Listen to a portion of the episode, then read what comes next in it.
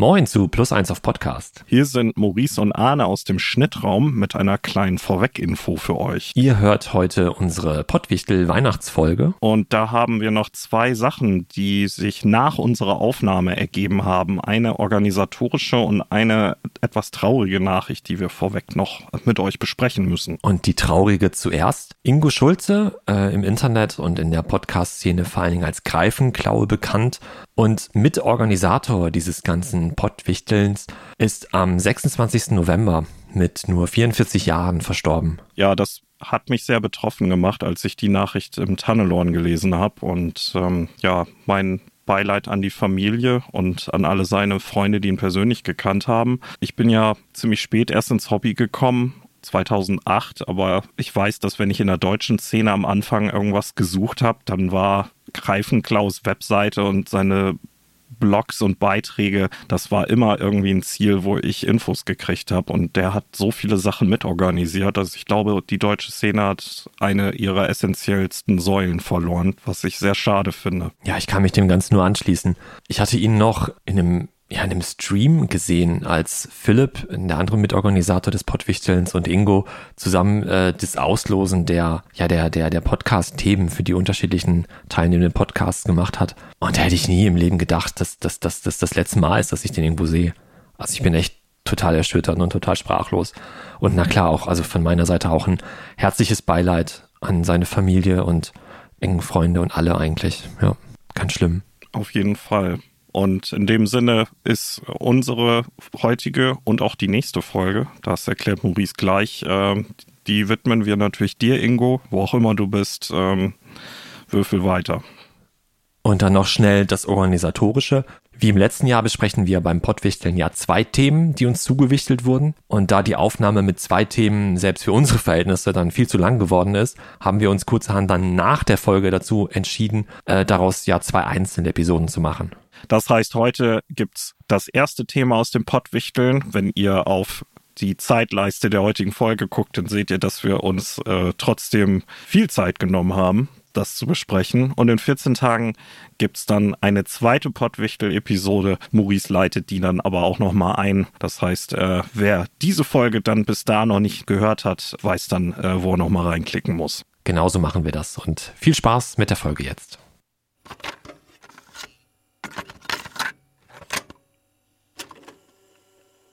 Plus eins auf Podcast, Folge 18. Das Weihnachtswichteln und all die anderen Dinge, die damit irgendwie was zu tun haben.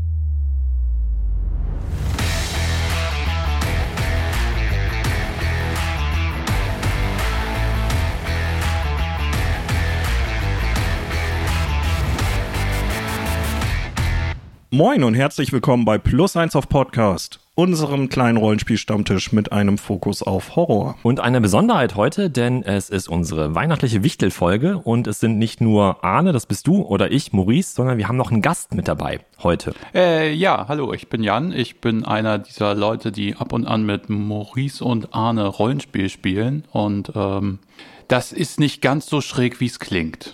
Ja, Jan ist äh, fester Bestandteil unserer ETU-Runde, die wir zu dritt machen, schon seit Jahren. Äh, auch nur zu dritt. Das ist gar nicht korrekt. Äh, das stimmt. Wir hatten auch schon mal Gast.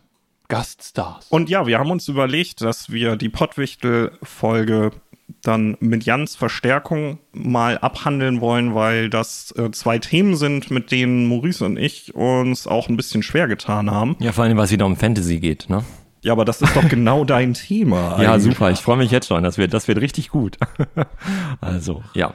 Maurice ist total der Fantasy-Fan. Man muss je, jedes Mal sagen, Ries, hör jetzt auf, ich kann es nicht mehr hören. Genau, der Elfen, erzählt jeden Tag Herr von D und. D, das ist einfach nicht auszuhalten. Ich mache jetzt einfach weiter. Hier auf meiner Liste steht Pottwichteln erklären. Ähm, das mache ich jetzt einfach mal. Genau. Also wir haben es letztes Jahr ja schon mal mitgemacht, dieses Jahr wieder. Ähm, seit einigen Jahren veranstalten Philipp vom nerdigen Trash Talk und Ingo äh, Greifenklaue das große Rollenspiel Pottwichteln.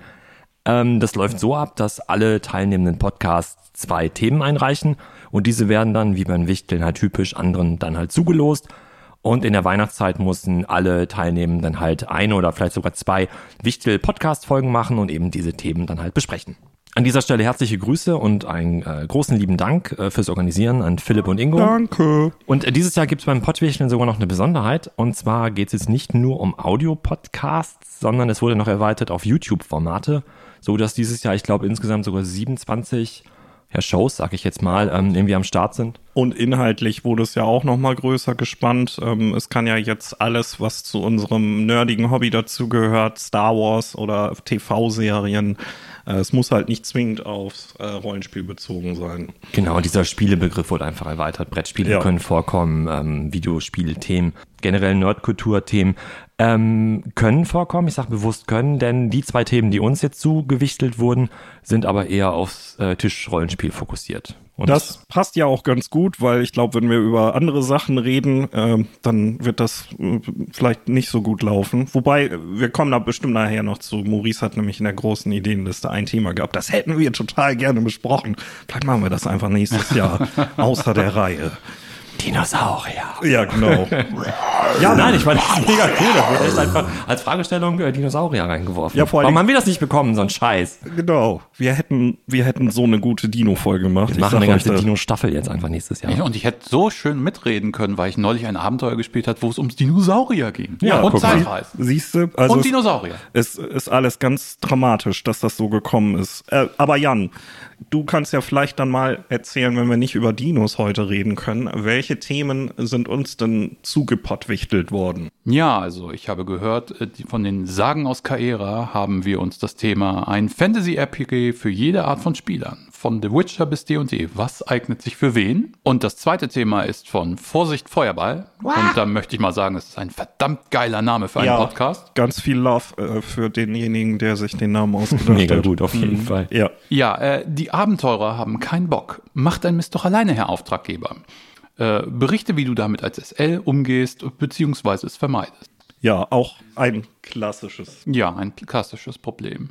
Und ähm, ja, wir selbst haben natürlich auch zwei Themen in den Pott gegeben. Ähm, Herbert Immersion wird sich dann mit äh, einer Frage zur Initiative beschäftigen, die wir gestellt haben, nämlich ob das nicht für die Narrative ein bisschen schwierig ist, wenn man sagt, äh, es ist alles chaotisch und die Charaktere reagieren auf Impulse von außen, wann und wie sie wollen. Aber wenn wir kämpfen, dann gibt es eine feste ABC-Reihenfolge. Ist das nicht eher irgendwie doof? Und der zweite Wunsch, der ging dieses Mal an die Gruftschrecken. Ich habe immer, ich habe mich anfangs immer verlesen, wenn ich ehrlich bin. Ich habe Gruftschnecken gelesen und dachte, das ist auch ein cooler Titel. Ich habe ihn nicht Du verstanden. kannst es auf die Autokorrektur schieben, glaube ich. Also sorry, liebe Gruftschrecken. Äh, ihr habt einen schönen Namen, ja aber auch. Gruftschnecken fände ich besser. ja, also ich finde, so eine Sonderepisode über Schnecken ist ja wohl drin. Also ich habe ein Buch über Schnecken, also Melanie hat das natürlich, ne? Aber kannst du ähm, den ja schicken. Freuen die sich. Genau. Äh, das Thema, was die abbekommen haben, die Armen, ist äh, gestern im Kino, heute am Spieltisch. Was sind Erwartungen und Hürden, wenn man Ideen aus Filmen oder Serien ins Rollenspiel übertragen will? Und äh, geht das überhaupt so einfach? Ja, wir erwarten Großes, aber ähm, kein, kein Problem. Das kriegen die hin. Bestimmt. Ja, was wir jetzt hinkriegen, ist äh, uns über Fantasy-Rollenspiele zu unterhalten. Da sind wir ja wieder dabei. Maurice, ja, das Lächeln auf dem Gesicht äh, strahlt. Oh, das, das wärmt einem richtig das Herz. Genau. Und wir haben so ein bisschen hin und her überlegt, wie wir das rangehen, weil das natürlich eine sehr offene und ja, äh, vage Frage ist, was jetzt gar nicht als Kritik gemeint ist. Ähm, Jan, was haben wir uns denn da so im Vorfeld überlegt, wie wir uns dem nähern? Ja, äh, eine interessante Frage ist natürlich immer ähm, für jeden Spieler, es ist ja schon so, was meint denn das genau? Und äh, mit Maurice Hilfe, der uns die entsprechende Literatur zur Verfügung gestellt hat, haben wir uns mal ein paar Spielertypen angeguckt.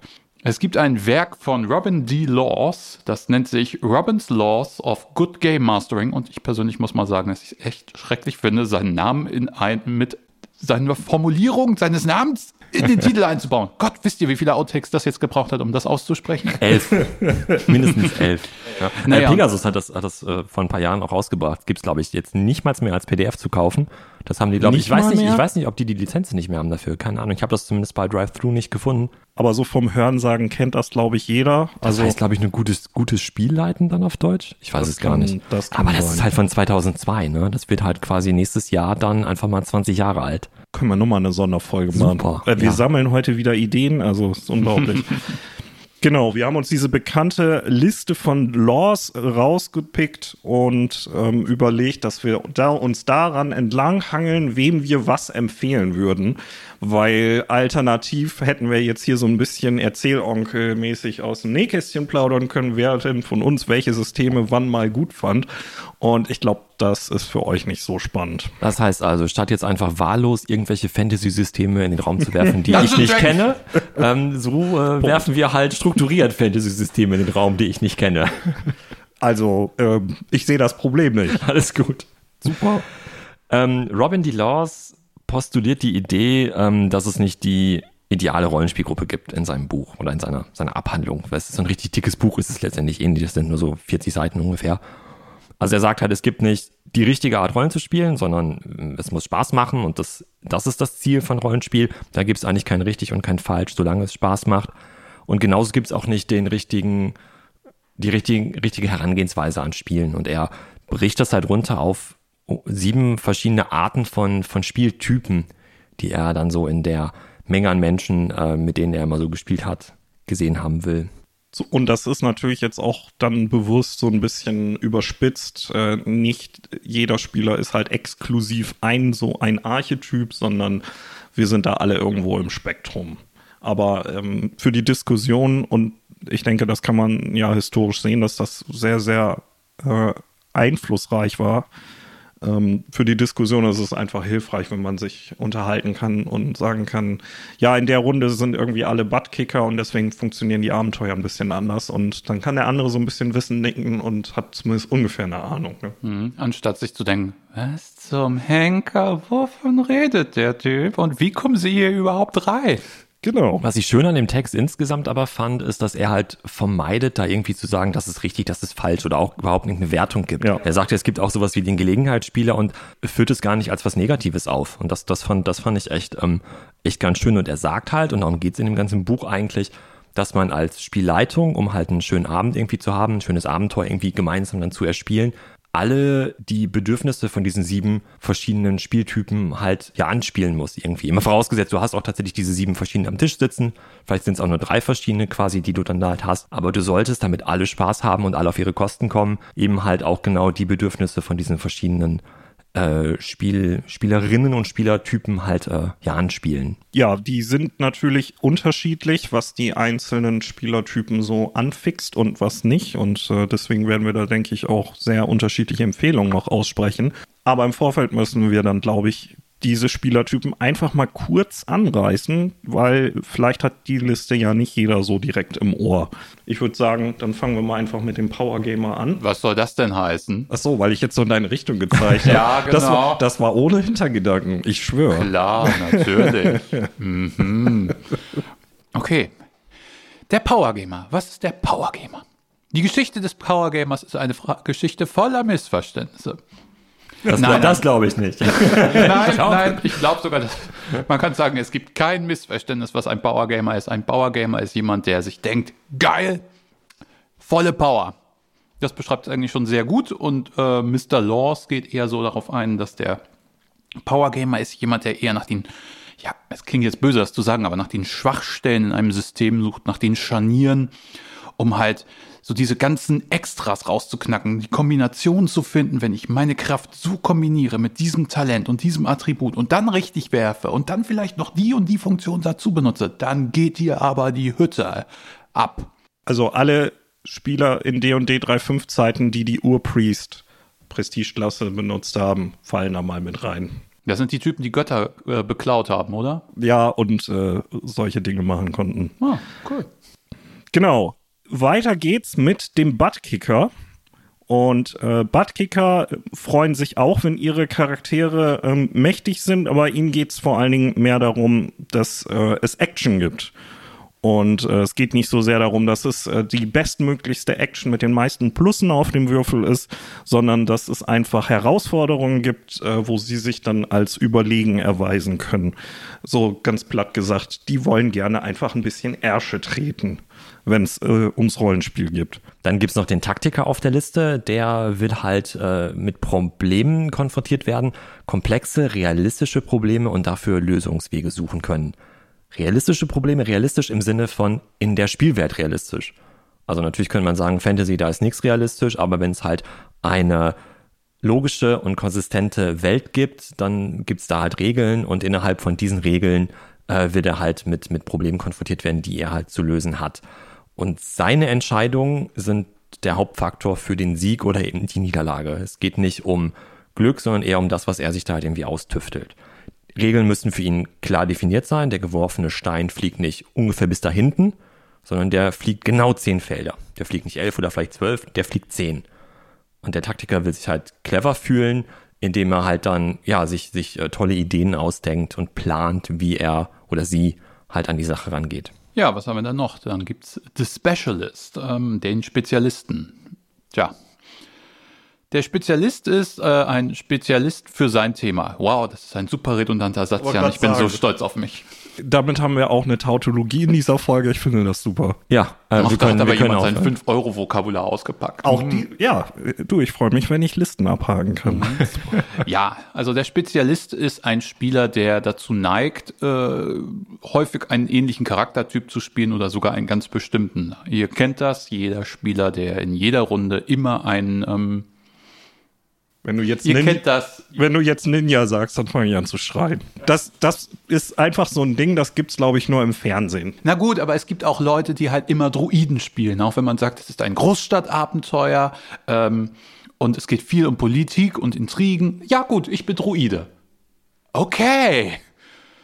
Ja, aber das sind Spieler, die halt wirklich es lieben, sich auf ihre Rolle zu konzentrieren und die die natürlich dann auch wirklich gut beherrschen. Und das äh, ist auch grundsätzlich so witzig, das jetzt klang oder so frotzeln, wie das jetzt klang, gar nicht schlimm, weil jeder hat halt seine Favoriten und bleibt bei deinen Stärken. Bei seinen Stärken möchte auch der Method Actor gerne spielen. Was war das denn für eine Überleitung? Ich habe keine Ahnung. Ich, ich habe ah, verzweifelt überlegt. Aber gut, wir sehen gleich, wie du das hinkriegst. Ja, ich muss mir mal ein schönes Ende überlegen. Also der Method Actor ist der nächste. Ich bin Batman. Ist der, ja, vielleicht, ist der nächste in der Liste. Und ähm, das sind Spieler, die voll darin aufgehen, sich immer in ganz neuen Charakteren ähm, zu verwirklichen, die krasse neue Konzepte machen. Also in der Hinsicht das totale Gegenteil vom Specialist und ähm, die auch wirklich darin aufgehen, dann die Psychologie und die Motive eines solchen Charakters zu verkörpern und zu erspielen. Und Regeln sind denen dann eher egal, das ist vielleicht sogar so ein notwendiges Übel. Und ähm, das sind halt die Spieler, die so ein bisschen den Theateraspekt an den Spieltisch bringen. Was ja aber auch wirklich Gewinn bringt für alle sein kann. So, dann gibt's noch den Storyteller oder Geschichtenerzähler und wie der Schauspieler, den Arne gerade angesprochen hat, ist der Geschichtenerzähler auch mehr am Rollenspiel interessiert als an Attributen oder Punkten. Mist, die Überleitung war ziemlich gut. Wobei man jetzt sagen könnte, der Schauspieler würde jetzt seinen, seinen Charakter noch über die Geschichte stellen und beim Geschichtenerzähler ist es andersrum. Da steht die Geschichte halt eigentlich über allem. Das heißt, der will Teil einer Geschichte sein, die sich irgendwie wie ein Roman oder wie ein Film halt dann äh, erspielt. Und äh, entsprechend möchte er auch halt, was seine Möglichkeiten angeht und was das Pacing der Geschichte angeht, halt eher ähm, ja einen Film, einen Roman irgendwie halt spielen, ähm, als irgendwas, was, was halt durch, durch Regeln zu sehr in die Länge gezogen wird wie eben schon angedeutet, die Identifikation mit der Spielfigur kann aber auch hinter die Geschichte gestellt werden. Hauptsache halt, ähm, es wird eine schöne Geschichte gespielt, der ist, er oder sie ist dann eher kompromissbereit. Hauptsache die Geschichte wird vorangebracht. Lange, lange Planungsphasen sind vielleicht eher langweilig. Und äh, Regeln, ja, Regeln kann es geben, aber die sollten halt der Geschichte nicht unbedingt im Weg stehen oder das zu sehr in die Länge ziehen. Sag doch nochmal das Wort Geschichte. Geschichte. Super das Ende dieser kleinen Aufzählungsgeschichte äh, fällt dann aber dir, glaube ich, nochmal zu, Jan. Oh, großer Gott. Ja, der Casual Gamer. Ich finde, der zeichnet sich ein bisschen dadurch aus, dass er halt nichts von all dem ist. Und die Beschreibung klingt auch ehrlich gesagt mehr so nach, der ist da, der ist so ein bisschen dazwischen, der füllt die Nische. Nein, Moment, das macht der Spezialist. Also führt er mehr die Reihen. Ja, es ist so von den Kategorien so ein bisschen die Resterampe, sag ich mal. Ja, aber nicht im negativen Sinne, nee, weil ich nee, finde, weil Lost, sagt ja halt auch, Ähm, der Gelegenheitsspieler ist jemand, der hat halt Freunde, die halt vielleicht irgendwie Hardcore-Rollenspieler sind und der hat irgendwie Lust da mitzumachen, aber der will halt eben keiner von diesen anderen sein. Der ist halt nicht der Buttkicker oder der Powergamer oder der Spezialist. Der hat Spaß daran mitzumachen und der will nicht unbedingt den Magier spielen und dann irgendwie sieben Bücher dafür lesen müssen. Mhm. Ähm, der, der, der möchte einfach nur mit seinen Freunden zusammen halt einen schönen Abend verbringen. Das Klischee ist ja sicher, jemand bringt mal seine Freundin mit zur Rollenspielrunde. Und ja, genau. das kann ja dann auch mal nicht dysfunktional sein. Es gibt ja dann immer diese Horrorgeschichten. Aber wenn das dann gut funktioniert, dann ist das, glaube ich, so ein Fall, wo die Person dann zumindest zum Beginn wahrscheinlich erstmal ein Casual Gamer ist. Ne? Ja, ich würde auch sagen, das ist sowas wie ein Level 1 Rollenspieler. Genau. Du startest als Erst Casual Gamer, bevor du dich ab Level 3 spezialisierst auf eine deiner Kategorien. Und man, die beobachten dann eher, die wollen gar nicht so im Rampenlicht stehen und äh, die sind einfach auch, glaube ich, so am gemeinsamen Erlebnis am Spieltisch interessiert und ähm, genau, die, die brauchen nicht den höchsten Bonus auf ihren W20-Wurf. Und ähm, ich finde Casual Gamer sehr, sehr wichtig in gemischten Runden. Das, ähm, also da habe ich eigentlich nur gute Erfahrungen mitgemacht, wenn ich mal ganz bewusst Spielrunden äh, hatte, wo ich neue Leute eingeladen habe. Das war fast immer eine bereichernde Dynamik, würde ich sagen. Ja, Laws beschreibt es auch hier, die sind so gesehen die moderierende Sorte, wenn halten die ganzen Spielercharaktere sowohl im Spiel, also als auch außerhalb des Spiels irgendwie davon ab, sich gegenseitig an die Kehle zu gehen. Ja. Wir haben ja eben schon gesagt, der Text von Laws ist jetzt gut 20 Jahre alt oder knapp 20 Jahre alt. Zu der Zeit damals gab es auch so viele äh, in, im, im Internet so viele Tests und Quizze, die man irgendwie machen kann, um rauszufinden, wer ist man jetzt eigentlich selber? Wie, wie kann man sich selber da einsortieren in diese Kategorisierung mit diesen sieben verschiedenen Typen. Oh ja. Und wir haben mal geguckt, äh, ob jetzt Ende 2021 noch der ein oder andere Test irgendwie online zu finden ist. Einen haben wir entdeckt, und haben gedacht, super, das machen wir doch jetzt einfach mal und gucken mal, ähm, was wir denn selber so sind. Das waren irgendwie 20, 25 Fragen, die man da quasi. Das waren sogar noch mehr, glaube ich. Das waren, glaube ich, 50. Wow. Das waren richtig, richtig. Habe ich einen anderen Test gemacht als hm, hier? Vielleicht. vielleicht. Auf jeden Fall haben wir halt mal geschaut, ähm, was, was sind wir denn selber? Äh, und das äh, fand ich auch ganz spannend. Aber bevor wir das jetzt irgendwie hier die Hose runterlassen und mal gucken, wer wir jetzt so sind, ähm, haben wir uns überlegt, dass wir mal reihum mal überlegen, wer die anderen denn so sein könnten. Genau, weil nicht nur durch ETU, sondern auch in vielen anderen Abenteuern sind Maurice, Jan und ich irgendwie so ein, ja, wie, wie, so, ein, wie so eine Dreier-Ehe. Oh. Und wir kennen uns jetzt ja schon eine Weile. Oh. ja, äh, echte Gefühle hier am Mikrofon. Und äh, ja, ich fand das auch eine super Idee, dass wir uns einfach mal so versuchen, blind einzuschätzen. Ich fange einfach mal an. Maurice, ja. Ich glaube, dass du ein Buttkicker bist. What? Und das liegt nicht nur daran, dass dein Sergeant in unserer Achtung Zulu-Runde ziemlich ordentlich Sachen in die Luft gejagt hat, aber so im, im positivsten Sinne glaube ich, dass du als Rollenspieler so in die Buttkicker-Kategorie fällst. Jan, was was sagst du denn? Was glaubst du, was Maurice ist? Ja, Maurice würde ich schon ein bisschen, aber auch als Method Actor ansehen. Aber vielleicht liegt es daran, dass er natürlich stark eingefärbt ist, dadurch, dass ich ihn mehr als Spielleiter kenne und er dann seine Charaktere wirklich lebendig macht mit all den Kleinigkeiten ja. und bei Horrorabenteuern schmiert er sich Blut ins Gesicht und alles. Wenn schon, denn schon.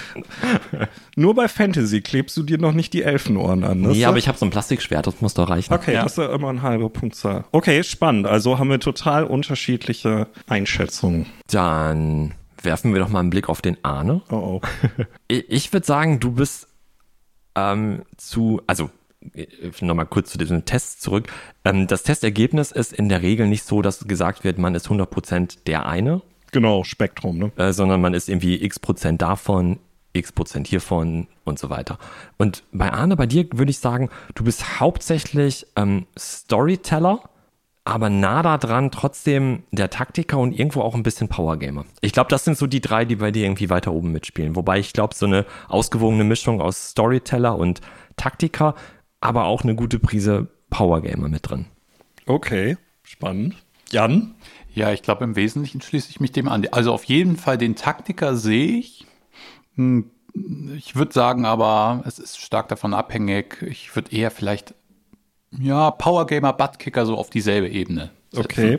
Äh, also so mit Sekundärkategorien habe ich ja gar nicht gearbeitet. Jetzt äh, fühle ich mich total unvorbereitet. Aber äh, spannend, ähm, sehr spannend. Gut, dann werfe ich einfach jetzt mal den Ball äh, Jan an den Kopf. Au. Jan, ähm, Ha, und ich mache spontan noch eine zweite Kategorie auf, das kriege ich hin. Uhu. Jan, ich glaube, dass du ein Specialist im Herzen bist. Und nicht im negativen Sinne, dass du in jeder Runde den, ähm, den gleichen Archetypen oder so spielst. Aber ähm, ich glaube, es gibt so zwei, drei Archetypen, die dir am Herzen liegen. Und du hast, glaube ich, immer recht spezielle Vorstellungen äh, davon, was dein Charakter können soll, so theoretisch. Und vielleicht dann so im Nachgang Method Actor so als Hauptwürzung mhm. noch dabei. Das ist witzig, die Erklärung zu dem Specialist bei Jan ähm, hätte ich fast wörtlich auch so gesagt, aber ich hätte es dann nicht auf den Specialist bezogen, sondern eher auf den Method Actor, auf den Schauspieler im Sinne von, ähm, dass du Jan dir halt vorstellst, also ne, meine, meine so aus dem Bauch raus gerade noch so gesagt, ne? Ähm, so, äh, da, das ist der Charakter und äh, wie, wie wird der jetzt an diese Sache rangehen? Und so sehe ich aber auch das, oder so habe ich, so meine ich zumindest den Text von Laws verstanden zu haben, dass, dass er das halt so dem, dem Schauspieler halt zu, zuschreibt halt, dass der halt überlegt, ähm, wie, nicht warum würde ich, äh, der, der, der, der, Mensch das jetzt machen, sondern warum würde das meine Spielfigur machen?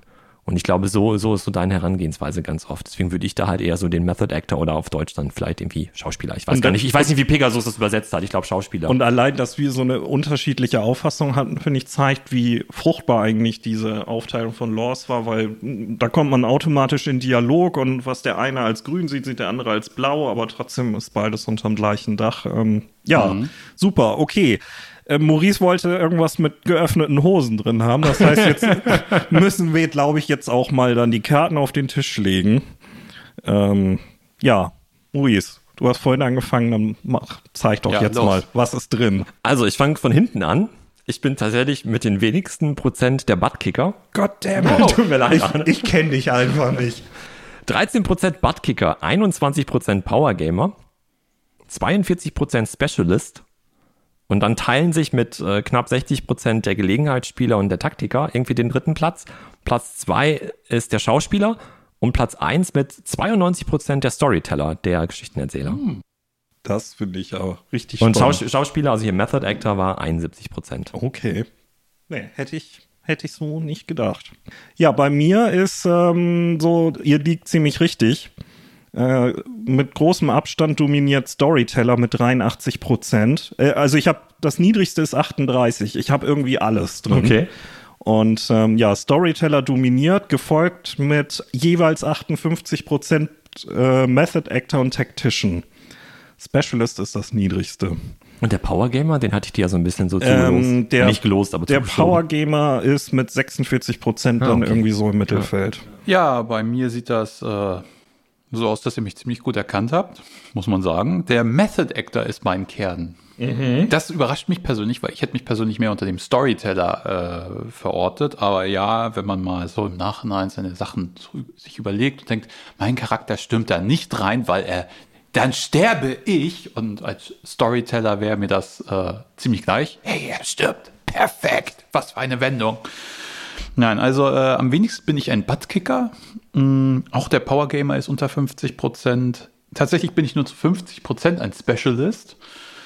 Und dann kommen der Tactician und der Casual Gamer gleichzeitig und ähm, der Method Actor ist nur hauchdünn vor dem Storyteller, also wirklich ein Unterschied Aha. von 75 zu 71 Prozent. Okay, dann die ja. Ergebnisse der Befragung kommen gerade rein. John, was sagen die Zahlen?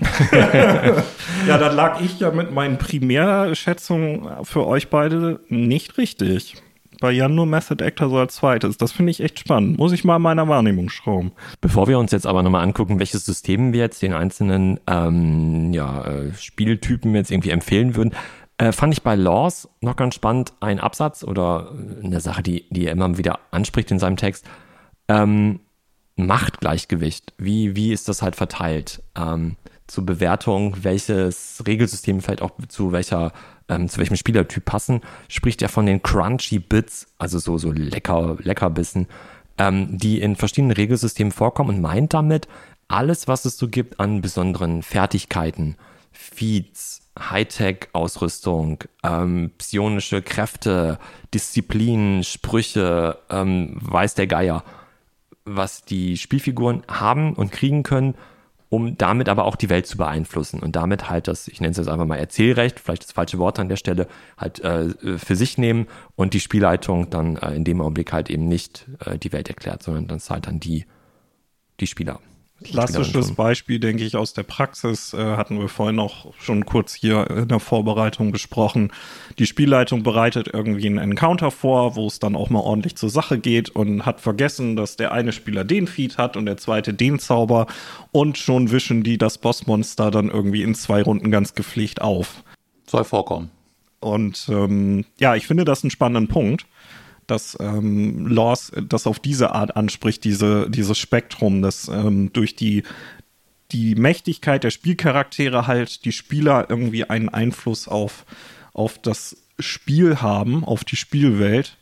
Mehr als wenn, keine Ahnung, man Call of Cthulhu spielt. Da gibt es ja eigentlich fast überhaupt keine Spezialfähigkeiten, ne? Da würfelst du. Naja, du könntest natürlich, es ist stark davon abhängig, wenn du einen hohen Wert auf Cthulhu-Mythos hast, bist du zwar zum einen Teil, oh Gott, die großen Alten. Aber du kannst natürlich auch, wenn man sich im Regelwerk mal umguckt, besondere Fähigkeiten ausprobieren, wie äh, ich entschlüssel einfach mal dieses ähm, Geheimnis, indem ich mich auf diesen Stein konzentriere, die großen Namen der Alten, die großen alten Namen, die großen Namen der Alten ihr wisst, was ich meine, äh, in den Raum werfe und gucken, ob was passiert. Das scheint mir eine ziemlich irre Methode, aber. Hm. Es gibt ja noch Glückspunkte, ne? Die könnte man vielleicht ja, da irgendwie das so reinrechnen. Ja, stimmt. Also, aber grundsätzlich finde ich das spannend, dass er das halt so gegenüberstellt. Wenige charakterspezifische Sonderregeln, die die Kräfte irgendwie definieren heißt mehr Macht beim, bei der Spielleitung und 1000 Listen für Feeds und Prestigeklassen, dann ähm, rebellieren die Spieler quasi von morgens bis abends. Jetzt mal ganz übertrieben gesagt. Ja, und in diesem Spektrum sagt er halt ganz außen bei dem äh, viele Feeds und so weiter freut sich dann der, der Power Gamer sehr darüber. Genau. Und äh, auf der anderen Seite ähm, so wenig wie möglich, äh, da freut sich dann der Geschichtenerzähler. Und ich finde, dass nachdem ich jetzt lange, lange Zeit Blades in the Dark auch gespielt habe, würde ich das so gar nicht mehr unterschreiben. Blades hat zwar auch eine ja durchaus erklägliche Menge an Charakteroptionen, aber wirklich nicht viel äh, verglichen jetzt mit den Beispielen, die Lost, glaube ich, im Sinn hatte, als er das formuliert hat. Und da haben sowohl die Spieler als auch die Spielleitung erheblichen Einfluss auf die Story, weil die Regeln aber auch so angelegt sind. Ich glaube, dass in der Hinsicht ist das Werk von Lors dann eben tatsächlich ein Kind seiner Zeit. Da hat man noch nicht so viele Systeme gehabt, die die Art des Spielens mit ihren Regeln ganz gezielt beeinflussen. Da waren so Bennies und, und Action Points und so, das gab es da auch schon, mhm. aber das ist ja in der Hinsicht nur der Anfang der Entwicklung wenn man jetzt irgendein Powered by the Apocalypse-System oder sowas spielt, da geht es ja häufig echt darum, welche Rolle habe ich gerade? Was passiert gerade mit der gemeinsamen Narrative, wenn ich das würfel und ich würde gewinnen? Das hat ja dann ganz an Auswirkungen. Ich glaube, das hat man vor 2002 so noch nicht in der Art reflektiert und gespielt. Ich fände es auch spannend, wenn er den Text jetzt nochmal schreiben würde. Ja. Ja, ich vermute mal, heutzutage würde man vielleicht mit dem Wort Power da auch ein bisschen anders umgehen, weil das klingt so, der Spielleiter hat mehr Macht als die Spieler. Naja, das hat so einen repressiven Unterton, das ähm, ist vielleicht nicht immer ganz so schön. Er würde es heute anders formulieren, denke ich. Und es würden wahrscheinlich noch ein paar ne mehr nerdige ähm, Beispiele auftauchen, weil mir ist so in den Sinn gekommen, und das ist jetzt ganz, fr ganz frischer Take, ähm, sieben Spieltypen, das kann man doch wunderbar mit irgendwelchen Superhelden zusammenwerfen, besonders wenn man so sieben oder so hat, wie zum Beispiel, gibt es da nicht so ein Setting mit so sieben Superhelden? Ist nicht so erfolgreich bei seinen Filmen. Was? Ich meine DC. Mann, Arne. Ach so, ja, ich Superman bin Marvel, bin Marvel Fanboy, ich gebe das ja offen ja, zu. Superman kann ich nicht mitreden. Kicker oder Power Gamer, weil der ja. alles super kann, der Taktiker Batman. Nur das würde dann in 20 Jahren wahrscheinlich noch befremdlicher wirken als jetzt vielleicht einige Sachen von Laws. Ich finde das ehrlich gesagt gar nicht schlecht. Das ist ja, wie wir vorhin auch gesagt haben, nur ein kurzes Traktat und kein 400 Seiten Ding. Äh, da musst du auch klar zur Sache kommen. Mhm. Zur ähm, Sache kommen, finde ich, müssen wir jetzt auch mal langsam.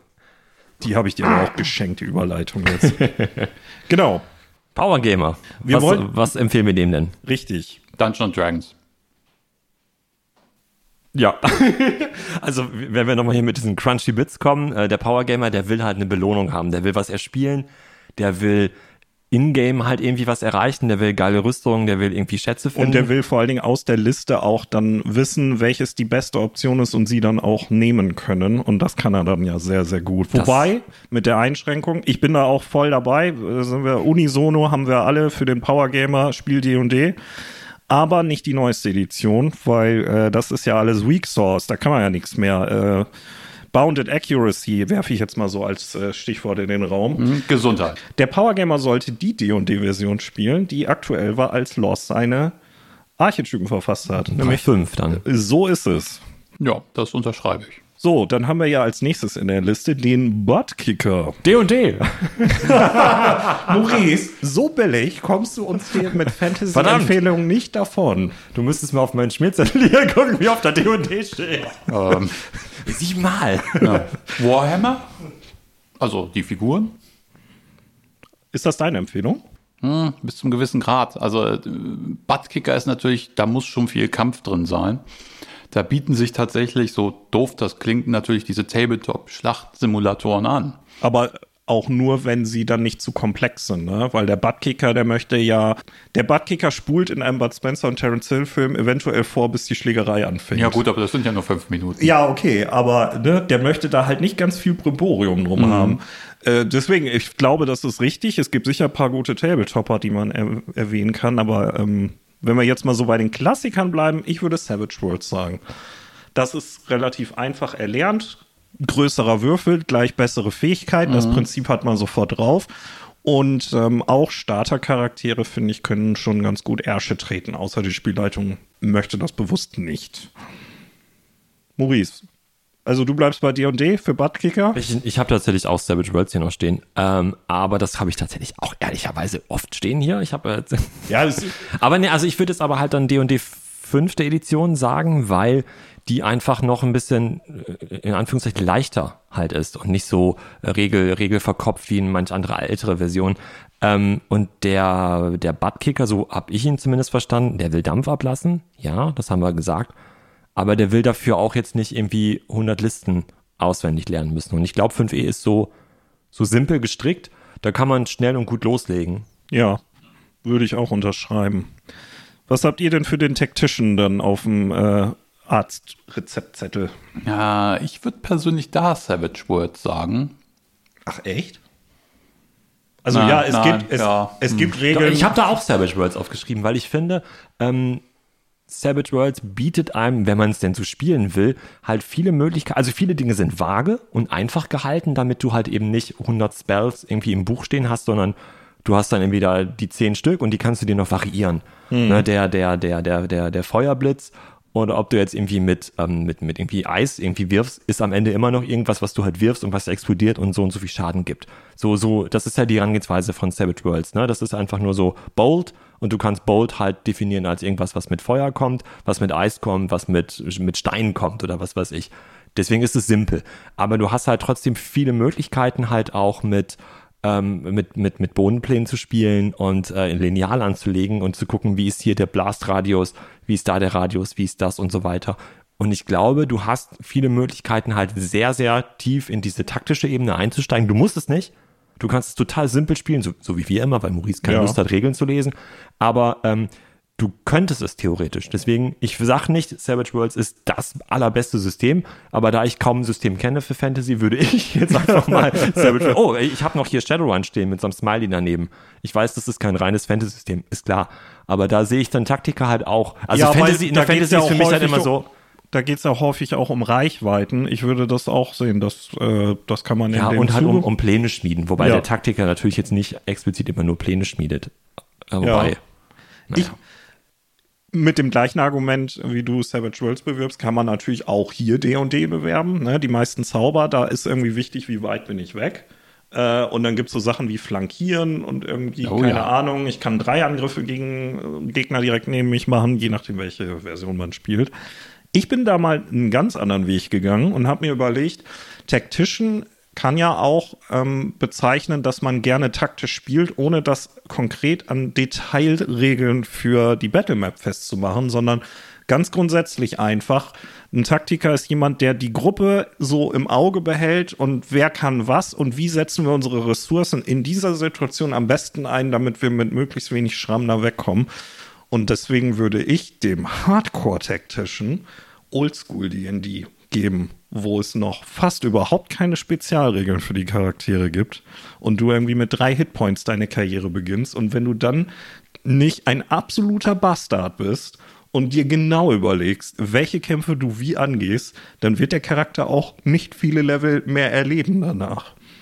Und deswegen finde ich, ein, ein Tactician könnte vielleicht deshalb auch an Oldschool D&D Spaß haben, weil da muss er wirklich selber Taktik machen und nicht sich auf Regeln berufen. Ich glaube auch, es gibt vielleicht den Taktiker, der dann sagt, ähm, ich will taktisch mit den Regeln mhm. umgehen. Und es gibt sicherlich Taktiker, wo es mehr ausgeprägt ist, dass die halt die Taktik eher mit, mit der Spielwelt. Halt, ja, und der, der äh, halt gegebenen Situation, ne? Genau, ja. genau. Dass da, das, ich hatte ja eben gesagt, irgendwie äh, konsistente, logische Welt muss es geben. Die Regeln, in Anführungszeichen, der Welt müssen klar sein, damit aufbauend auf diesen Regeln der Taktik oder die Taktikerin ähm, sich halt dann überlegen kann, wie, wie man irgendwelche Sachen anpackt. Das müssen mhm. gar nicht Regeln aus einem Regelbuch sein, aber halt eher ähm, ja. Gesetze der Welt, wie auch immer. Ähm, deswegen glaube ich, kannst du bestimmt auch einen Taktiker, äh, äh, einen Taktiker ein schönes Abenteuer halt spielen, ähm, wo du überhaupt keine Regeln hast und gar nicht gewürfelt wird. Hauptsache. Nee, solange klar ist, ne, das sind so die Rahmenbedingungen, in denen wir uns bewegen. Das ist sozusagen dein Werkzeugkasten. Und ich glaube, dann hat der Tactician auch Spaß daran, den irgendwie gewinnbringend einzusetzen. Was glauben wir denn, was dem Specialist Spaß machen wird, der immer seinen Ninja spielen möchte? Ja, wenn er immer seinen Ninja spielen möchte, wäre es wahrscheinlich nett, wenn es irgendeine Art Regel in jedem Spiel gibt, das ihm Ninjas erlaubt. Also würde ich auch da sagen, weil es eine Ninja-Klasse bei D&D gibt, nehmen wir Dungeons Dragons also ich glaube, wir spoilern nicht, wenn wir sagen, man kann für jeden Archetyp kann man D&D empfehlen. Gut, dann kommen wir zum zweiten Thema des Abends. Maurice, Specialist. Ja, wie gesagt, eine Fantasy habe ich ja keine Ahnung von. Hab ich, haben wir jetzt ja schon mehrfach erwähnt. Ich habe hier Savage Worlds stehen, weil ich finde, D&D geht bei jedem klar. Und es kommt auch eh immer darauf an, wie man halt spielt. Aber mhm. wir gucken das ja eh ein bisschen abstrakter jetzt an, diese ganze Fragestellung hier. Äh, wenn ich jetzt von den wenigen Systemen, die ich kenne, eins nehmen müsste, dann würde ich, glaube ich, sagen Savage Worlds, weil ähm, diese Crunchy Bits gibt es da ganz schön viele. Du kannst mhm. dir viele Vorteile, Nachteile hier, da, das und jenes ähm, irgendwie raussuchen und damit spielen. Aber die sind teilweise sehr, sehr klar definiert, aber viele auch sehr vage. Und ich glaube, der Spezialist freut sich auch, wenn er sich jetzt so seine, sagen wir mal jetzt drei Nachteile irgendwie raussucht oder ja. Vorteile für, für seinen Spezialcharakter, ähm, die dann aber in jeder, in jeder Szene vielleicht anders ausgespielt werden können. Ja, ich meine, gut, je nachdem, wenn du sagst, wir haben auf der einen Seite das Spektrum von dem Specialist, der gerne 17 Regalmeter mit Erweiterungsoptionen hat, damit er seine Option da auch genau sich rauspicken kann, oder wo das Regelset so flexibel ist, dass er sich dann äh, selbst definieren äh, kann, dass er seine Spezialrolle kriegt, dann kann man natürlich auch Fate empfehlen. Ne? Kannst ja die Aspekte genauso hinlegen, dass du ähm, den Charakter spielen kannst, den du da im Kopf hast. Ich würde da auch an der Stelle nochmal einwerfen. Es ist natürlich echt immer auch die Frage, was, wie tief sich ein Specialist spezialisiert, wenn wir zum Beispiel einen Charakter haben, äh, einen Spieler haben, der sehr gerne äh, den Cleric spielt, den Heiler, den ähm, Unterstützer, den Supporter und welche Wörter man auch immer noch reinwerfen will. Da findet man, glaube ich, dann bei fast jedem Spiel halt die entsprechenden Regeln für. Ich meine, im Zweifelsfall kannst du sogar Call of Cthulhu spielen, wenn du halt ein Heiler bist, dann bist du halt derjenige, der die ganzen, der ein Arzt ist und die ganzen Medizinregeln sich anguckt. Ja, okay, das stimmt. Also ich habe da Numenera stehen, weil es ein bisschen, was du sagtest, Maurice. Ähm, Numenera gibt auf der einen Seite ziemlich hart vor, ähm, was man an Spezialfertigkeiten kriegt. Das ist ähm, die ähm, der Fokus ist es in der deutschen Version, ähm, was deinen Charakter sozusagen besonders macht. Da kriegst du auf jedem Level in Anführungsstrichen automatisch irgendwelche Fähigkeiten und du kannst sie aber auch frei was aus so einem Beutel aussuchen. Numenera und natürlich auch die ganzen anderen Cypher-System-Abarten ähm, erlauben dir halt ganz coole Hybrid-Charaktere. Das ist ja so ein klassisches Problem, auch in D&D, wo du sagst, ich möchte gerne einen Charakter spielen, der mit dem Langschwert umgehen kann, aber der auch zaubern kann. Und beides gerne moderat gut. Mhm. Ähm, ist je nachdem, welche, welche Version man spielt, ist das schwierig, weil dann kannst du das eine okay und das andere nur ganz bisschen.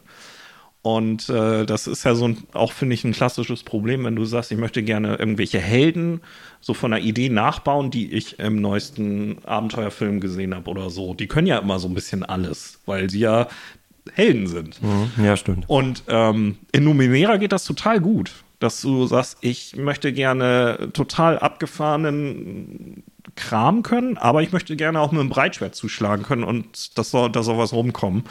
Und ähm, ja, das klappt, finde ich, sehr, sehr gut. Was haben wir denn dann für den Schauspieler? Da habe ich mich ehrlich gesagt sehr schwer mitgetan. Tja, der Schauspieler.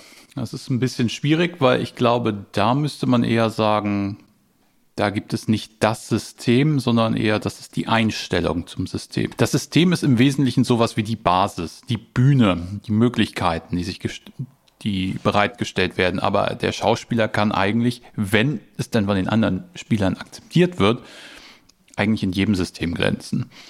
Das ist so gesehen, ich glaube nicht so hundertprozentig auf ein System festzusetzen. Ich glaube auch, das kommt eher auf die Runde an, ne? Und wie gut der Flow so miteinander ist. Ja, wenn du vier Powergamer hast und einen Schauspieler dann und der Schauspieler ist dran und oh, und Arthas wird sich jetzt vorwärts werfen mit seinem Breitschwert und die anderen eigentlich so daneben sitzen. Oh, okay. Wenn, wenn unsere Zuschauer jetzt sehen könnten, wie dramatisch sich Jan gerade seine Haare aus dem Gesicht gestrichen hat, dann hätten wir, glaube ich, noch 200 Downloads auf einen Schlag mehr. Aber, Aber ich, ich, ich weiß, was du meinst. Ähm, Finde ich einen guten Punkt. Ich glaube, der Schauspieler hat kein großes Interesse daran, dass Regeln ihm vorgeben, wie seine Spielfigur sich zu verhalten hat.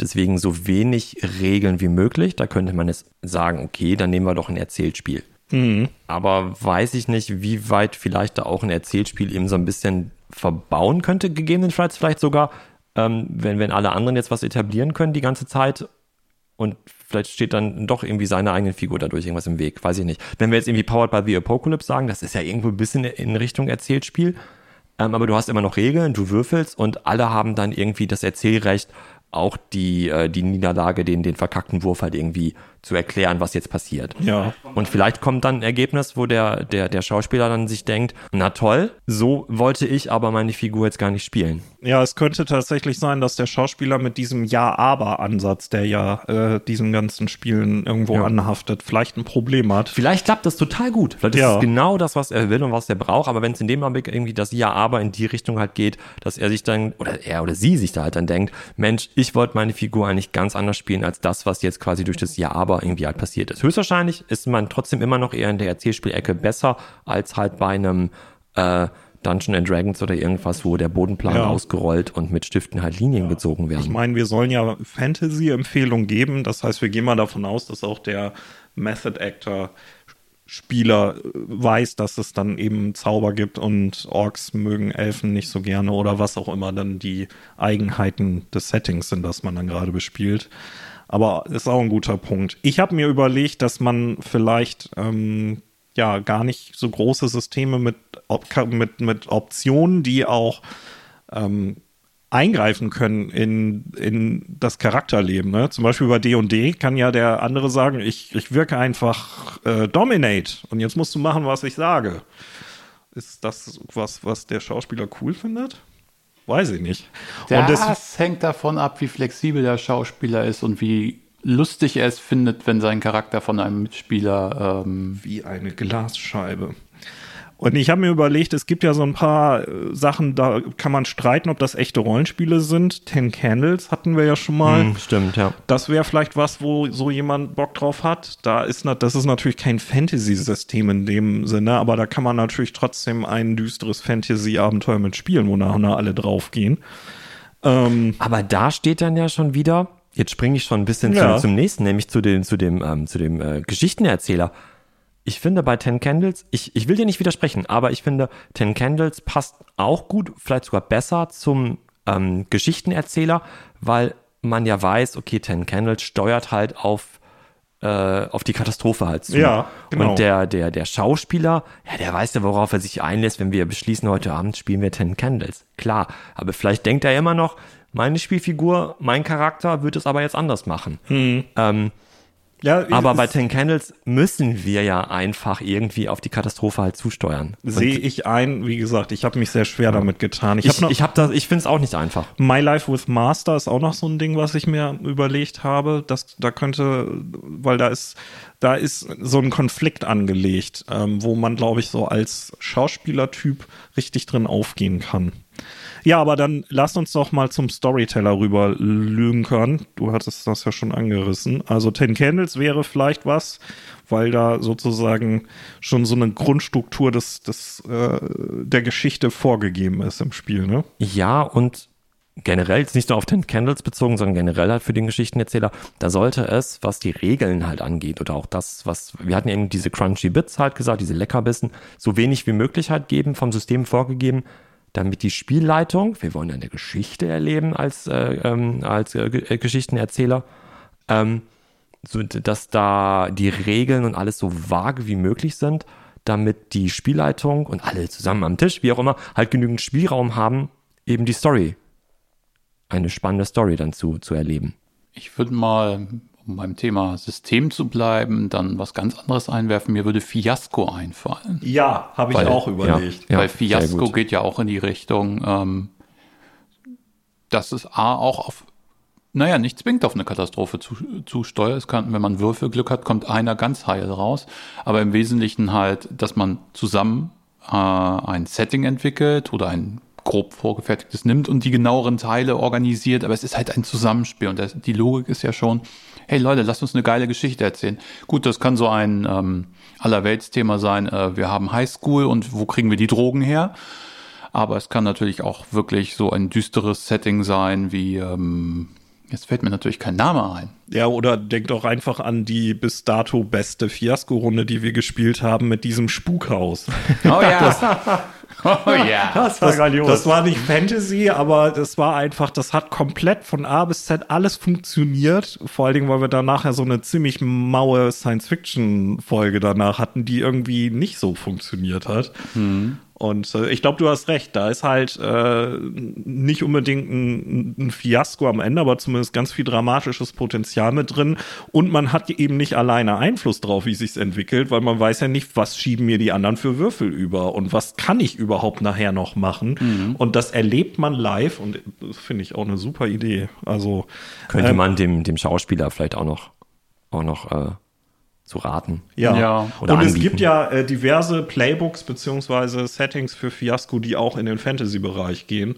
Ähm, äh, da muss man auf jeden Fall mal googeln. Es gibt ja ganz viele Webseiten, äh, wo es solche zum Download gibt und ich, Ja, ja, genau. ich vermute auch diverses Pay What You Want. Ja, es Gedöns. gibt sogar eine schöne App dafür, äh, die äh, 10.000 gefühlt, naja, es sind wahrscheinlich nur so 60 oder so Playbox drin hat. Der Nachteil dabei ist nur eigentlich, als Spieler müsstest du sie abschreiben, weil nämlich äh, du nicht alles gleichzeitig auf einem kleinen Bildschirm zeigen kannst und das könnte sehr lästig werden. So, jetzt ist natürlich das Ding, dass Fiasco vielleicht ja aber auch gar kein echtes Rollenspiel ist. Ist ja so ein naja, Vorwurf oder zumindest eine Position, die ich auch schon öfter so gesehen und gehört habe. Also ich würde da sagen, es ist ein Spiel, du würfelst, oder würfelt man? Nee, Moment. Also es kommen Würfel drin vor äh, und äh, du Bei spielst... Kniffel kommen auch Würfel vor. Ja. Das ist auch mal. Hm, ja. Okay, ja. Nein, nein, okay, Entschuldigung. Nein, alles gut, alles gut, alles gut. Habe ich jetzt einfach nur mal ein bisschen provokativ gefragt, weil ja, es ist halt, unterscheidet sich halt in der Struktur und dem, was du da machst und machen kannst, ja schon sehr von, ich bleib bei dem klassischen Beispiel D&D. Ja, aber dann machen wir jetzt, glaube ich, ein ganz großes Fass auf, wenn wir überlegen, wie viel Würfel oder eben nicht brauchst du halt, um ein Rollenspiel zu spielen. Man Ja. könnte jetzt sagen, Fiasco, man spielt und man spielt und verkörpert eine Rolle. Also ist es schon ein Rollenspiel, Fragezeichen, so als Hypothese oder vielleicht als Antwort sogar auf die Frage, weiß ich nicht. Ähm, also ich würde jetzt sagen, es ist ein, es ist mehr Erzählspiel als klassisches Rollenspiel, auf jeden Fall. Aber ich würde jetzt nicht sagen, dass es nichts mehr mit Rollenspiel zu tun hat. Ja. Nee, ich persönlich auch nicht, aber ich finde es einfach eine spannende Frage zu Auf gucken. jeden Fall, ja. Äh, ne, es, auch da gibt es ein Spektrum. Ich persönlich äh, würde dem Storyteller, einfach weil ich so eigene gute Erfahrungen damit gemacht habe, zu Blades in the Dark raten. Ähm, weil das das Spiel ist, was mich am nachhaltigsten beeinflusst hat, äh, zu reflektieren während des Spielens, ähm, was macht mein Charakter eigentlich gerade und wie beeinflusst das die Narrative von uns allen zusammen? Und das ist auch im System schon so angelegt. Da sind Eskalationsspiralen drin und dass du dich automatisch reinreitest und dein Charakter irgendwann auch irgendwie zugrunde gehen wird äh, oder äh, umgebracht wird oder einfach äh, nicht das findet, was er sucht. Ähm, man spielt halt ja so Gangster in, in so einer Fantasy- äh, Stadt, die so ein bisschen an äh, Dishonored, der, der Computerspielreihe, inspiriert ist. Und ähm, sowohl für die Spielleitung als auch für die Spieler sind da, finde ich, ganz interessante Tools drin, ähm, die einfach darauf ausgelegt sind, eine interessante Geschichte zu erzeugen, die vorher so nicht geplant war. Und ähm, ja, das hat mich nachhaltig beeinflusst, ähm, so übers Spiel nachzudenken und was eine gute gemeinsame Geschichte ist. Deswegen Blades mal ausprobieren. Das gibt es auch in anderen Geschmacksrichtungen, ähm, auch äh, andere Fantasy-Geschmacksrichtungen. Ähm, und dann haben wir noch den Casual Gamer. Oder die dem, Gamerin. Dem, dem Geschichtenerzähler. Äh, Blades ist auch so äh, powered by the Apocalypse ein bisschen, ne? Äh, ja, es, es gibt Leute, die das nicht so richtig sehen, aber John Harper, der Autor, hat selbst gesagt, dass er das als äh, Apocalypse basiertes oder inspiriertes äh, System sieht. Und ich finde, da ist eine große Nähe. Denn aus der P mein Gott, PBTA, Powered by, ja genau, aus der PBTA-Ecke gibt es sicherlich auch noch genügend äh, Fantasy-Ableger, sei es jetzt Dungeon World oder was auch immer es da noch so gibt, die man vielleicht dem Geschichtenerzähler auch empfehlen könnte. Band of Blades ist so ein Ding. Hm. Da spielst du so ein Rückzugsgefecht äh, gegen einen Nekromanten und ähm, es geht halt darum, dass man noch möglichst äh, viele Ressourcen auf dem Rückweg sammelt und Verbündete, also optimal den Weg zurück zur äh, sichernden Festung am Ende der Welt findet. Und ähm, das ist vom Ansatz her schon spannend. Und äh, das ist, das ist cooles Dark Fantasy. Äh, also, wem Blades zu sehr Renaissance, äh, viktorianische Ära ist, der kann bei Band of Blades vielleicht was werden. So, jetzt aber. Ich will Casual. Du willst Casual? Du kannst Casual doch gar nicht vertragen. das es stimmt ist, vielleicht. Ja, es ist bis zum gewissen Grad da der Casual Gamer ja so definiert ist als ein, boah, bösesten Fall Mitläufer, der einfach mal dabei ist. Mhm. Ist es natürlich immer, für den sind natürlich eher die simpleren Spiele ganz gut geeignet. Also, ähm, Dungeons Dragons. Komisch, das steht bei mir auch auf der Liste. Aber ich würde persönlich sogar in den Raum werfen, ähm, ist die Frage, ich würde persönlich sogar in den Raum werfen, ist die Frage, was einem so gesehen so wichtig ist. Soll es äh, richtig ein Rollenspiel sein oder soll es ein bisschen mehr Atmos um die Atmosphäre oder sowas gehen? Wie will man dem entgegenkommen? Ähm, wenn der Casual Gamer einfach auch so aus der Richtung Brettspiele kommt, äh, sind auch mal solche Sachen wie Legenden von Andor oder äh, ich habe hier gestern mit Freunden Mythos Tales gespielt, was auch nichts anderes ist als ein ähm, Brettspiel, wo du so gesehen aber Spuren nachgehst und das gegenseitig vorliest. Ähm, haben wir das nicht auch schon mal gespielt? Ich überlege gerade. Nein. Wir wollten immer, wir haben wir den wollten, Termin ne? gefunden. Ja. Ja. Aber das sind natürlich dann so klassische Brettspiele. ja, und jetzt ein Rollenspiel, Fantasy-Rollenspiel. Also was Einfaches. Was Hau mal einfach- raus. Ein einfaches Fantasy-Rollenspiel. Ja. Dass auch die Freundin von, von Ben spielen kann, der die jetzt dann doch mal mitgebracht hat. Ja, dann lass uns doch wieder D&D 5. Edition spielen und dann machst du als Casual Gamer halt einen, einen Fighter und kannst loslegen. Dann machst du einen Mensch, Fighter und äh, wenn du schon Level 3 bist als Archetyp dann, wie hieß der Champion, der auch keine weiteren großen Regeln hat, finde ich relativ simpel. Ja. Musst du gar nicht irgendwie groß mit Feeds noch was raussuchen und keine Spelllist durchackern und äh, kannst dir nur überlegen, ob du ein Schwert und ein Schild hast oder nicht oder wie auch immer und dann kannst du loslegen. Und du musst ja dann nicht den Magier spielen oder den Cleric oder irgendwas. Ja. Finde find ich absolut richtig. Also äh, auch den Hinweis, dass das nicht zu komplex sein sollte. Klar, es gibt Pre-Gens, aber wann sind die denn je gut? Und äh, ja, auch kann man als Spielleitung ja Pre-Gens selber bauen, aber die Zeit kann man, finde ich, auch dann sinnvoller verwenden. Ähm, jetzt mal ganz platt gesagt. Und ähm, deswegen hätte ich jetzt auch in die Richtung argumentiert. Ein anderes System, was ich in dem Zusammenhang noch erwähnt hätte, wäre Call of Cthulhu. So, jetzt mache ich das mit der Aussprache nämlich mal richtig, nachdem Heiko Gill uns ja schon versucht hat beizubringen.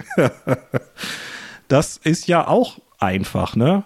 W100 werfen und gucken, ob der Skillwert äh, passt oder nicht. Und viel mehr muss man ja als Spieler gar nicht können. Und ähm, das gibt's ja auch für Fantasy. Ja, das stimmt, das stimmt. Also, also ich, das, ja. das ist einfach so, das kannst du auch jemandem hinlegen, der sich nicht so auskennt. Der muss, äh, ne, und das mit, dass du Wahnsinnspunkte hast und das werden weniger, das versteht man sofort. Aber du musst nicht irgendwie, das kannst du nur dreimal am Tag. Und da muss einer innerhalb von 60 Fuß sein.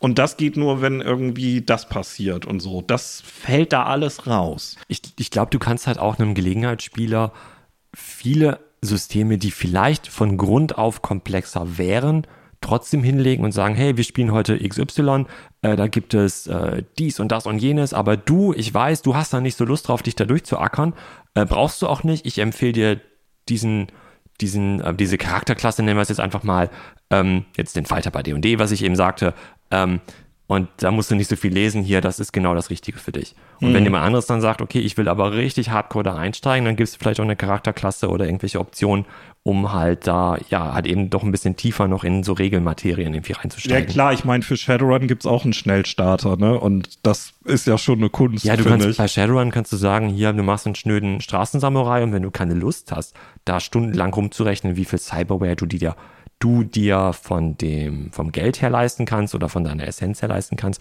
dann machst du halt keine Cyberware. Die Menschen gibt's ja auch in der, in der Shadowrun-Welt. Ja. Und so kannst du natürlich, glaube ich, sehr viele Systeme, wo man komplex und tief einsteigen kann oder rangehen kann, auch sehr simpel halt einfach äh, spielen. Ja.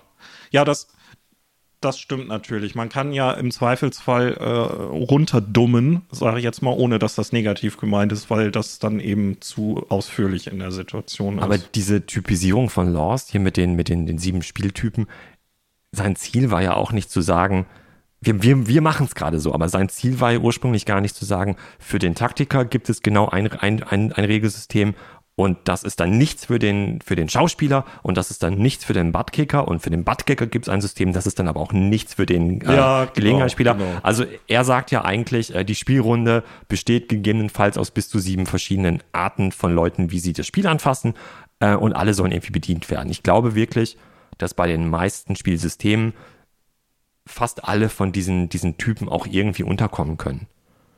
Vielleicht streiten sich dann irgendwie der Method Actor und der, und der Power Gamer so ein bisschen. Wenn der Power Gamer halt jetzt lieber würfeln, Würfel werfen will und richtig draufhauen will, mit dem Buttkicker irgendwie Schulter an Schulter und der Method Actor fängt da an, noch irgendwelche Gedichte zu rezitieren. Kla total übertrieben. Klassisches gesagt. Beispiel ist ja, die Gruppe hat irgendwie einen Bösewicht gefangen und hat den verhört und jetzt ist die Frage, wie geht's weiter? Wir haben keine Zeit, den zur Polizei zu geben, beziehungsweise wir sind ja im Fantasy-Bereich, da ist das eh schwierig. Wird er jetzt gemeuchelt und der Paladin muss einfach mal eben vor die Tür gehen, weil hier passieren Sachen, die er gar nicht so genau wissen muss? Oder fesseln wir den oder schleppen wir den den jetzt mit.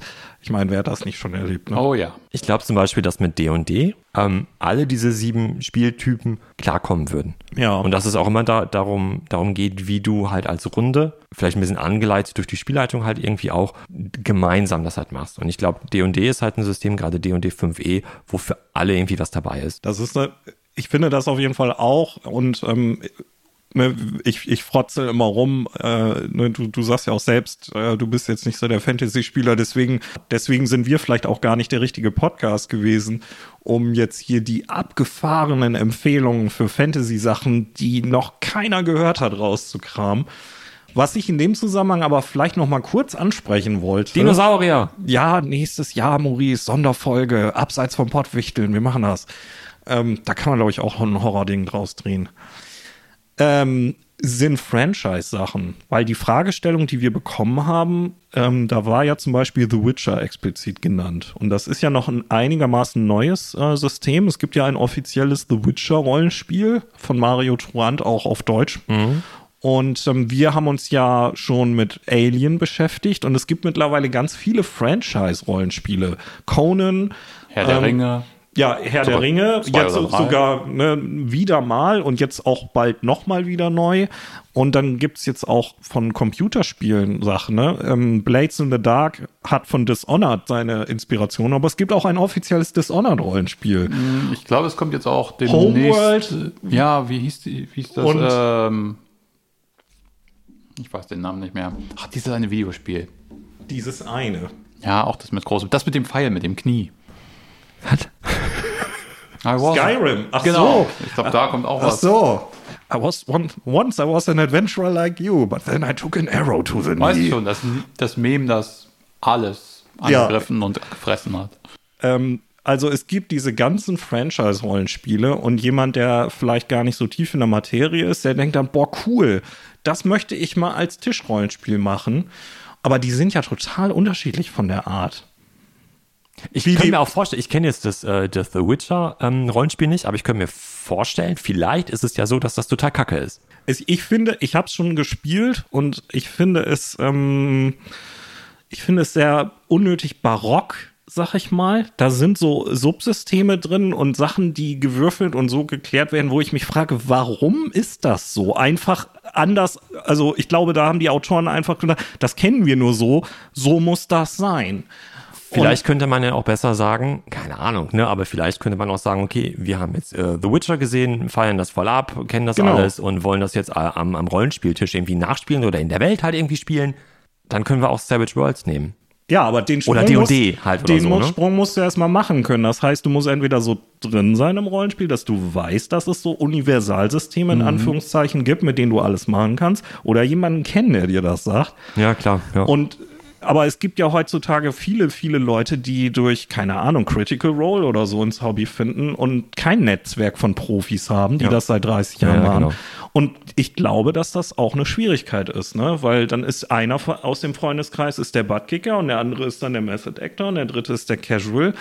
Und dann hat jedes von diesen Franchise-Spielen so eine ganz spezifische Geschmacksrichtung. Alien zum Beispiel, ich würde sagen, und das trifft fast auf, äh, also auch auf die ganzen anderen Titel mit der Year Zero Engine zu. Das ist eher auch ein System für Leute, die gerne Action mögen. Hat ja gepasst jetzt bei Alien. Ja, ja. Aber man hätte natürlich auch sagen können, ich muss jetzt nicht zwingend das offizielle Alien-Rollenspiel kaufen. Ich kann auch gucken, ob ich mir halt irgendwie was selber baue. Ja, diese Stressmechanik, so, das war gut. Aber genau, das, äh, das ist jetzt nicht, dass das die Essenz von Alien so eingefangen hat wie kein anderes Rollenspiel je zuvor.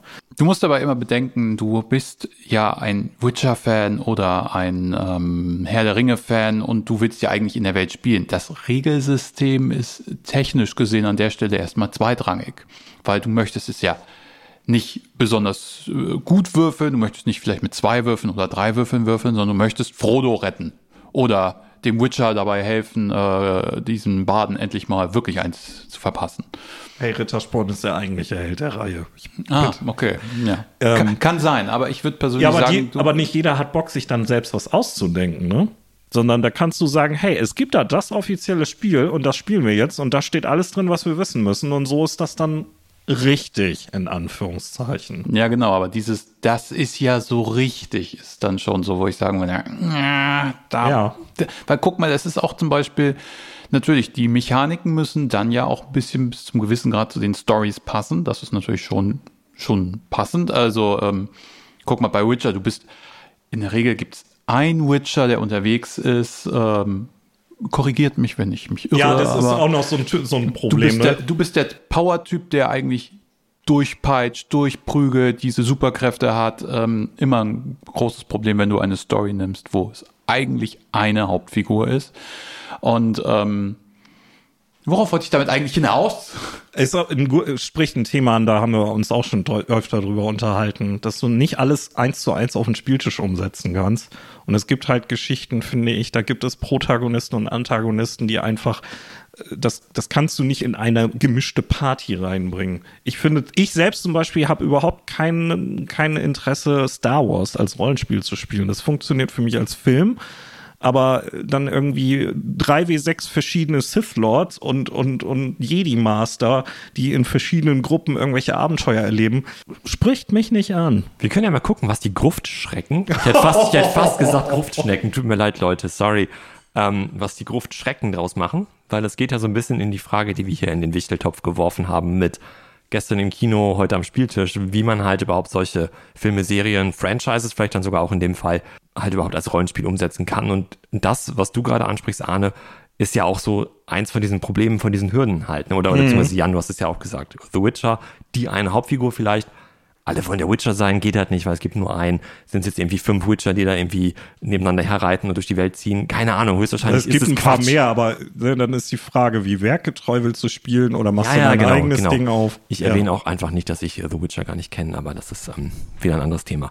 Ähm, ich würde sagen, wir haben dieses, dieses Thema jetzt lang genug und intensiv genug durchgekaut. Oh, noch fünf Minuten.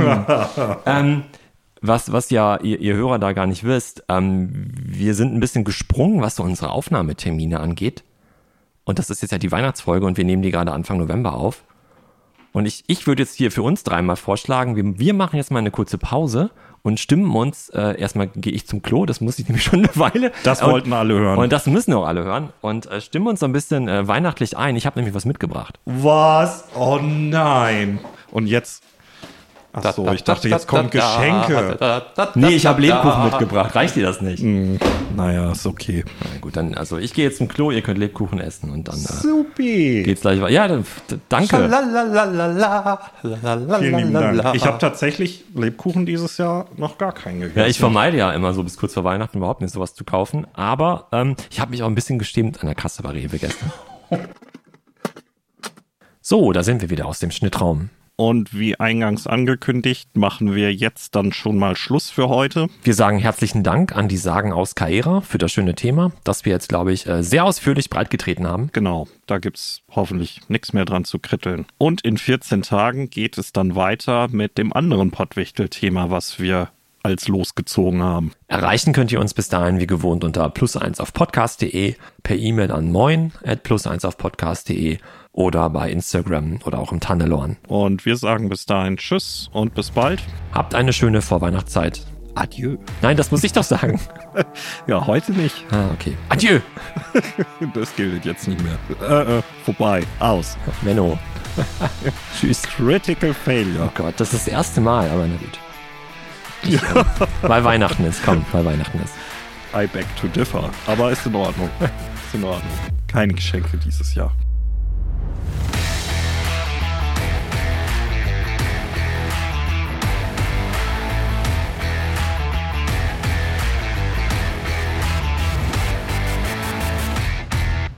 Ach so, äh, okay, ja, was soll ich denn sagen? Das ist ja immer so. Ja, du hast ja nichts zu sagen, das ist ja das Problem. Ach, ja. Lies, uns, lies mal vor, was auf der Pringles-Dose steht. Der Pringles-Packung steht Perfect Flavor in every bite. Hot and spicy. Äh, die Zutaten, auf Deutsch muss ich sie erstmal finden, aber das ist ich gar nicht so einfach. da so ein bisschen die Begeisterung, muss ich sagen. Ich glaube auch, irgendwie. Du, so ein Pringles-Werbesprecher wirst du nicht. Nee.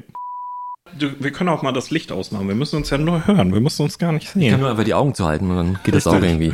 Richtig. Einfach mal so aus dem Inneren raussprechen. Ah, da rülpst du doch wieder nur. Einfach. Das geht dich gar nichts an. Das kannst du nachher sowieso alles auf der Tonspur nochmal hören. Ja, da freue ich mich jetzt schon drauf. So. Das war es für heute. Und Ingo. Mach's gut. Danke für alles.